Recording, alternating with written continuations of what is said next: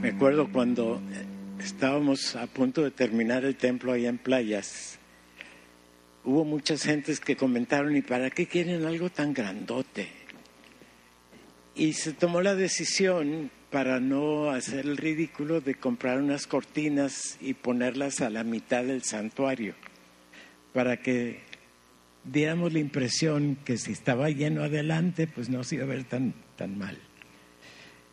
Hermanos, nunca se pusieron las cortinas. Las acabamos usando en el salón social para las obras de teatro y demás. Y lo mismo nos han dicho aquí, ¿para qué quieren tanto? Son tan poquitos. Pero saben, el Señor ha prometido que este lugar va a llenarse.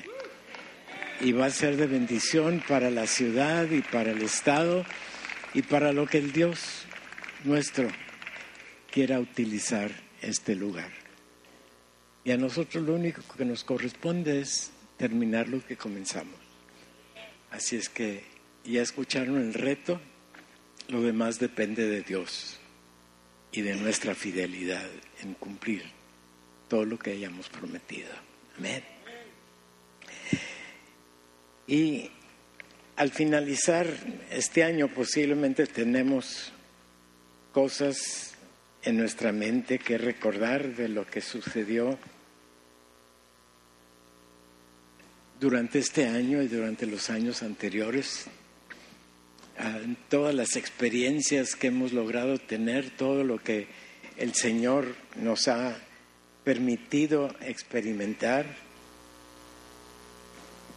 y posiblemente haya algunas cosas que nos acordemos de que no fueron tan agradables,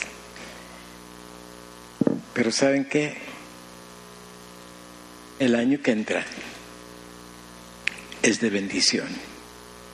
El año que entra es de cumplimiento de promesa. El año que entra es disfrutar a nuestro Dios. Amén. Y el tema que se repite continuamente en el Salmo 136 dice, porque para siempre es su misericordia. Dilo conmigo, porque para siempre es su misericordia. Me acuerdo una vez, hace muchos años, cuando yo era... Había un himno una alabanza que terminaba diciendo, porque para siempre es su misericordia. Y yo decía, ay, qué aburrido está esto cuántas veces se tiene que repetir para que entendamos que para siempre es su misericordia. Porque siempre es bueno. Siempre. Saben, Dios es eterno y tenemos que entender la eternidad de Dios. Y si es bueno, siempre, eternamente, es bueno. Amén. Y Él está atento a nuestras oraciones. Y Él es el único que hace maravillas. Nos rescata, nos alimenta, nos protege, nos cuida, nos aconseja. Luego en el Salmo 138, el salmista dice, me postraré a tu santo templo. Léelo. No, antes sí. Léelo conmigo. Me postraré hacia tu santo templo y alabaré tu nombre por tu misericordia y tu fidelidad. Y el día que clamé me respondiste y fortaleciste mi alma. Si anduviere yo en angustia, tú me vivificarás, cumplirás tu propósito en mí. Tu misericordia, oh Jehová, es para siempre. Denle un aplauso al Señor. Saben, el amor de Dios es inagotable. El amor de Dios es, es.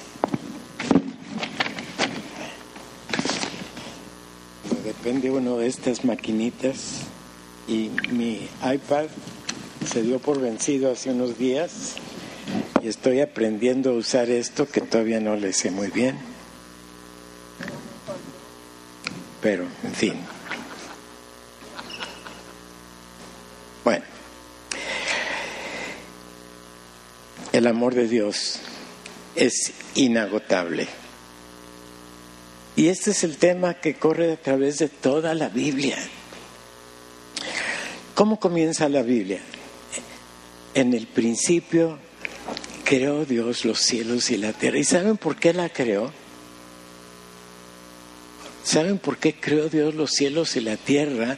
Para que un día tú y yo pudiéramos estar aquí reunidos. ¿Por qué? Porque nos ama tanto que nos quiere ver juntos, nos quiere ver experimentando su amor en unidad, en compañía, unos de otros. En el principio creó Dios todo para que se cumpliese lo que nos dice en Romanos 8, 35. Ah, caray. Podemos ver el versículo. Poco y desordenados, ¿verdad? Dice la palabra, ¿quién nos separará del amor de Cristo? tribulación o angustia o persecución o hambre o desnudez o peligro o espada. Antes, en todas estas cosas, ¿quiénes? Nosotros somos más que vencedores por medio de aquel que nos amó, el que sigue. Por lo cual estoy seguro de que ni la muerte, ni la vida, ni ángeles, ni principados, ni potestades, ni lo presente, ni lo porvenir, ni lo alto, ni lo profundo, ni ninguna otra cosa creada nos podrá separar del amor de Dios que es en Cristo Jesús, Señor nuestro. Y te tengo una noticia. Tú eres una cosa creada y tú no podrás separarte del amor de Dios que es en Cristo Jesús, tu Señor. Amén, amén y amén. Sí, porque Él cumple, Él cumple lo que promete, Él cumple lo que ofrece y Él produce lo que ha preparado para nosotros. Porque Dios, nuestro Dios, es un Dios verdadero en vez de exigirnos sacrificios, Él se sacrificó por nosotros. En vez de juicio y condenación, Él nos perdona, nos justifica, nos adoptó como sus hijos. Nosotros tenemos seis nietos que son adoptados. Sus padres decidieron amar a esas, criaturas, aparte de sus propios hijos. Tres de nuestras hijas adoptaron dos cada una de ellas. Y saben, no los podemos distinguir del resto de la familia. Uno de ellos le dijo a su hermanito menor, que era de sangre, le dice, porque estaban chiquillos todavía, le dice el, más grande al más chico, le dice, pues yo no sé tú, a mí me escogieron, tú a lo mejor llegaste por accidente. sí, Dios nos escogió y no fue accidente. Y como es soberano, podemos vivir confiados de su cuidado y de su protección y nada nos podrá separar de su amor, porque desde antes de la creación tuvo el deseo de que fuésemos pertenencia suya. Tú eres de Dios porque Él decidió adoptarte como hijo suyo, salvarte, perdonarte, librarte de la condenación y de la muerte para que tuvieras vida eterna. Ese es nuestro Dios. Ese es el que te ama con amor eterno. Ese es el que provee para toda tu necesidad. ¿Y saben qué? Nuestra redención, nuestra justificación es la manifestación suprema del amor de Dios. En Romanos 5, 8 si podemos ver.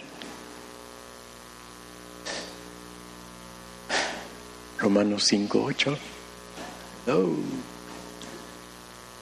Bueno, Romanos 5, 8 dice, mas Dios muestra su amor para con nosotros, en que siendo aún pecadores, Cristo murió por nosotros.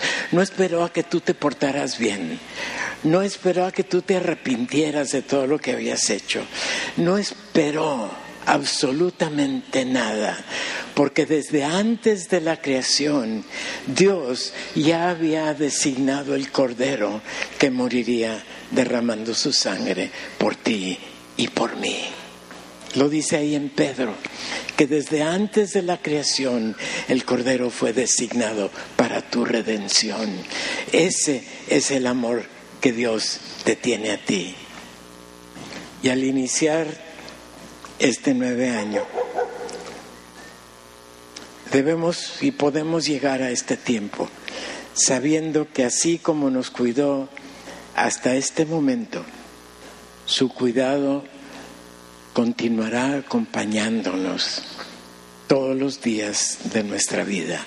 No nada más en el 2020, no nada más en esta década que inicia.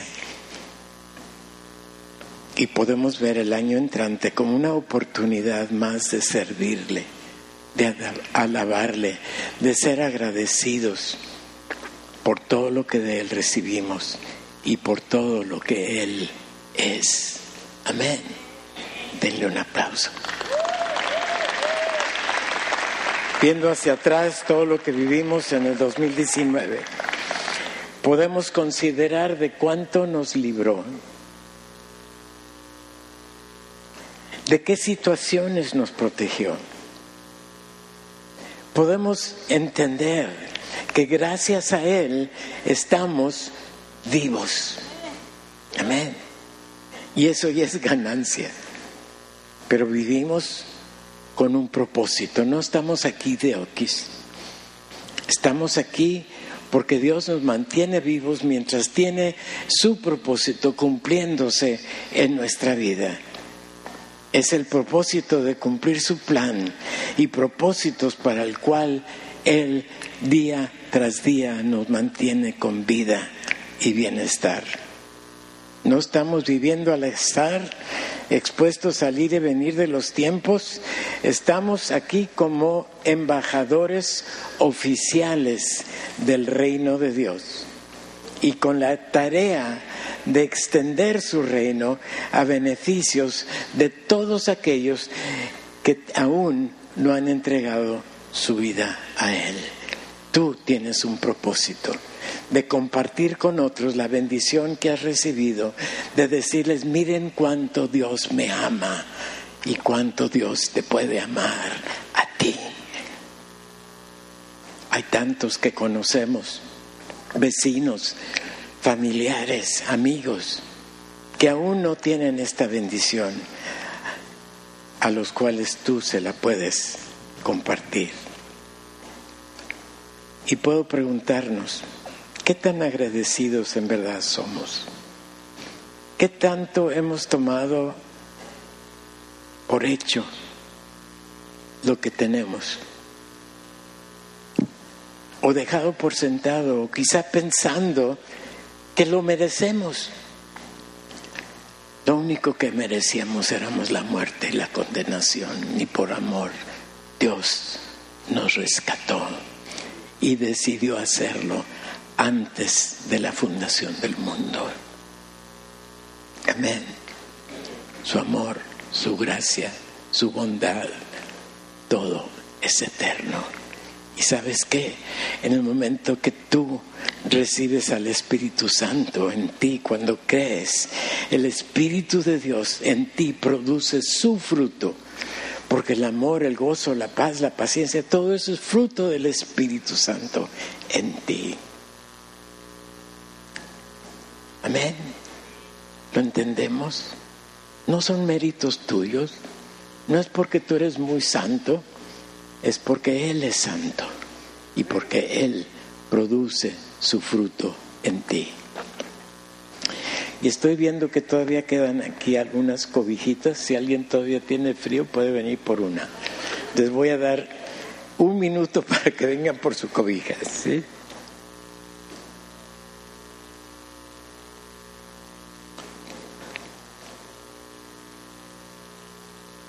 ¿Qué tanto has expresado tu gratitud por todo lo que Él te ha dado?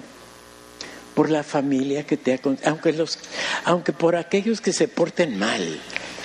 ¿No sabes?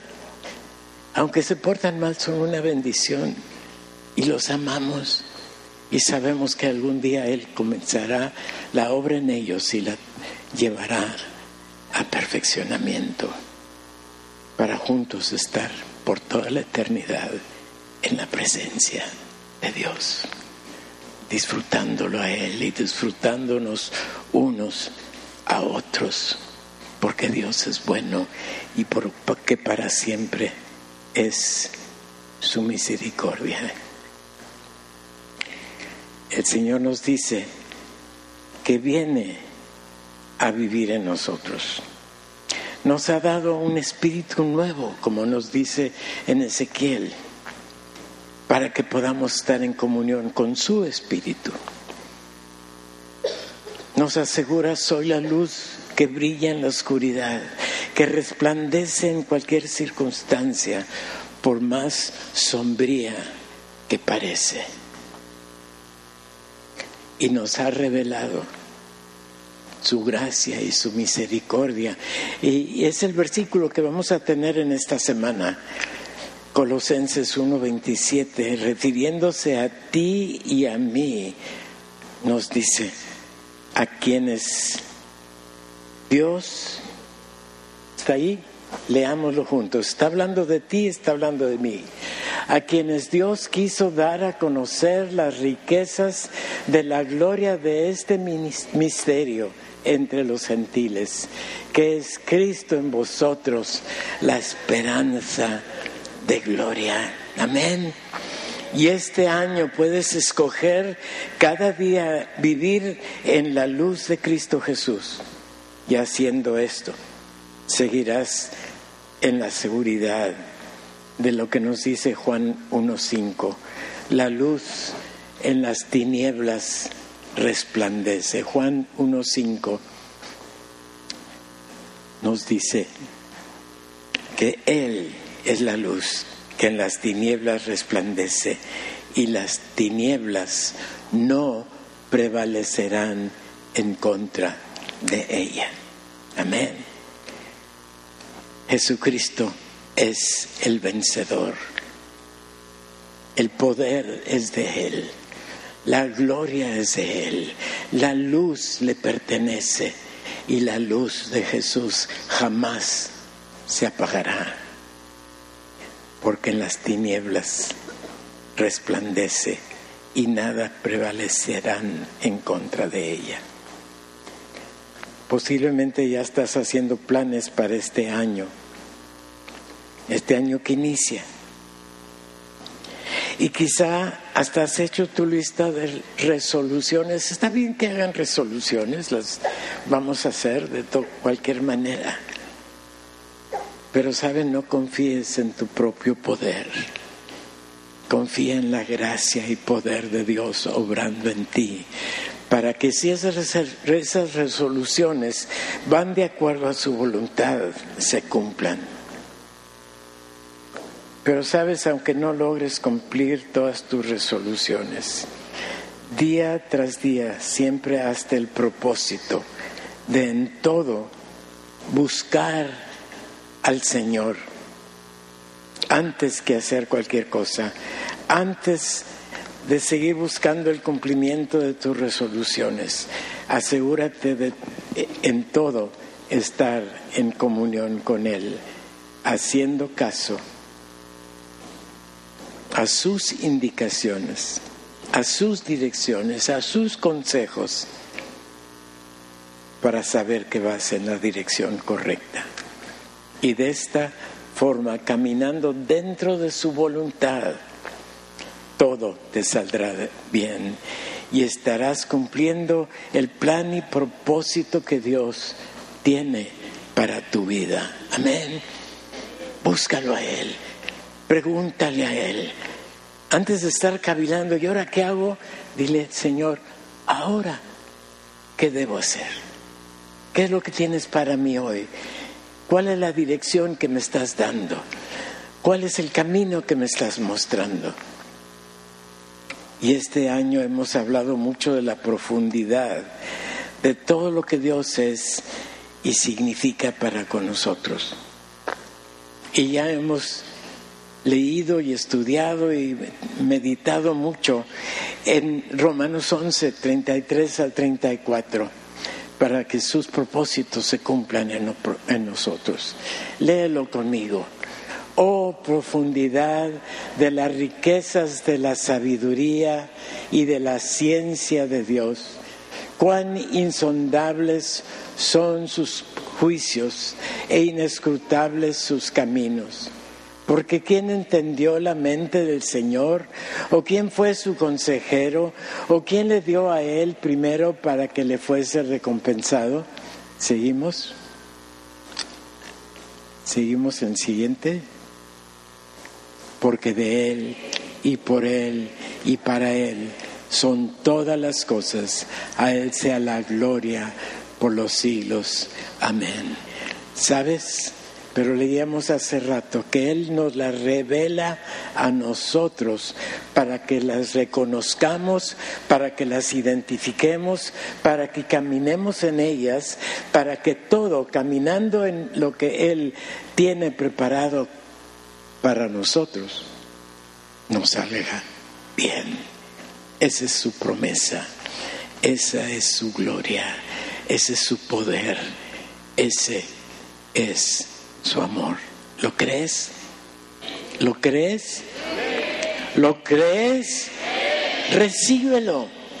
Abre tu corazón, abre tu mente, abre tu entendimiento para reconocer todo lo que el Señor tiene para ti en este pasaje que acabamos de leer, Pablo prácticamente está quitando la atención, el enfoque de nosotros mismos para poner nuestro enfoque en Él, en lo que Él es, en lo que Él puede, en lo que Él sabe, en lo que Él ha preparado, en lo que Él tiene para ti asume que hemos de llenar nuestro horizonte, nuestro punto de vista, nuestra perspectiva en la gloria de lo que Dios es y que es inmutable. Él no cambia. La gloria que tuvo al principio, antes de la creación, la sigue teniendo hoy y la quiere compartir, contigo quiere hacerte partícipe de su gloria operando en ti, de su gracia operando en ti, de su amor demostrándose y actuando en ti. Y si bien nos podemos preguntar quién entendió la mente del Señor. Habla de la profundidad de las riquezas de la sabiduría y de la ciencia de Dios. La palabra profundidad que nos puedas de que no se puede, eso algo que no se puede sondear, algo que no vamos a llegar hasta lo más profundo, pero en lo que estamos en este proceso llegando hacia allá, podemos disfrutarla podemos disfrutar sus juicios que son inescrutables, que no se pueden averiguar o descubrir del todo, pero sí se pueden entender en la medida en que Dios nos va revelando su profundidad, su riqueza, su sabiduría, su juicio, para que lo podamos disfrutar. Y son cosas como implica que van más allá de nuestro entendimiento, de nuestra capacidad de comprender. Y termina diciendo que todo es de Él y por Él y para Él, y que toda la gloria sea de Él, no nuestra, no para que nos pongamos una estrellita, es para darle la gloria a Él, a nuestro Padre, a nuestro Dios a nuestro Señor. Entremos en este año que avecina, sabiendo que todo lo que Él nos dará proviene de su gracia, es resultado de su amor y de toda su bondad para con nosotros. ¿No te has preguntado por qué me ama Dios? Pregúntate, ¿por qué me ama Dios? ¿Qué has hecho para que te ame? ¿Qué has hecho para merecerlo? ¿Qué hemos hecho? ¿Qué he hecho yo para poder estar en este lugar? Nada. Es por pura gracia. Es por puro amor. Es por su bondad operando en ti y en mí. Dale gracias. Dile gracias Señor. Gracias Señor. Te quiero oír. Levanta tus manos y gracias Señor. Gracias, gracias, gracias, gracias. Yo no lo puedo explicar, pero sí me puedo deleitar en su amor, disfrutar su compañía y someterme a la profundidad de la riqueza de su sabiduría, de su ciencia, de su juicio insondable y dedicarme a andar en su camino, aunque no lo acabe de entender, pero estando absolutamente seguro de que si camino así, todo me irá bien. Y todo es ¿Cuánto? Todo me irá bien si estoy con Él y si estoy para Él.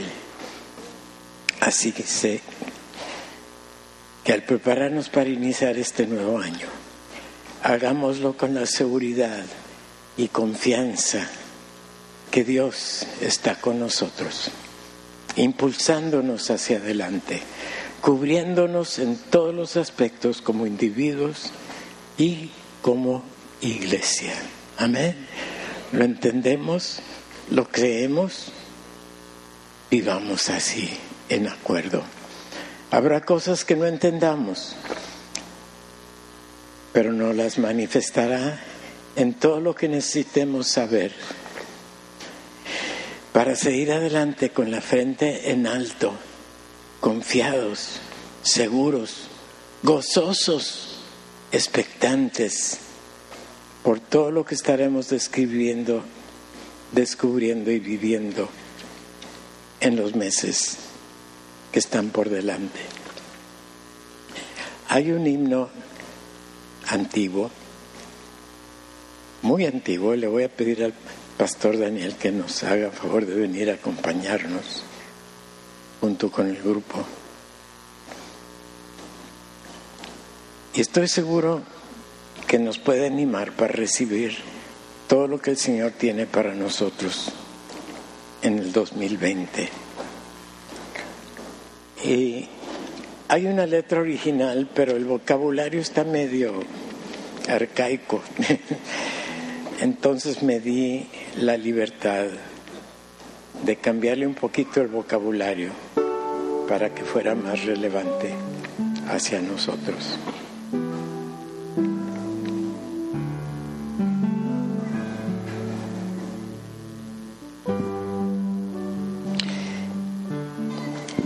Y si podemos ver la letra allá.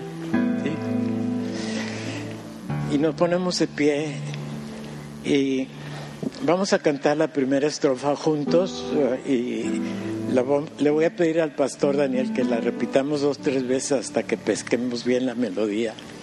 Y es, es, creo que es fácil y algunos conocen la melodía y la pueden cantar con nosotros. Primera estrofa. Dice. Gracias, Señor. Firme hacia adelante, Cristo al frente va, sin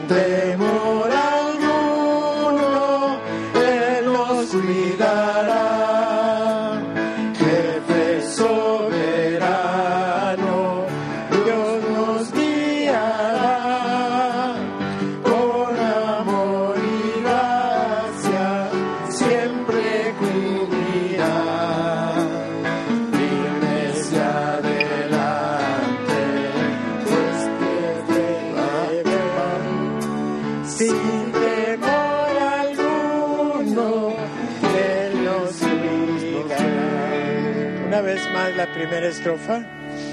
Firmes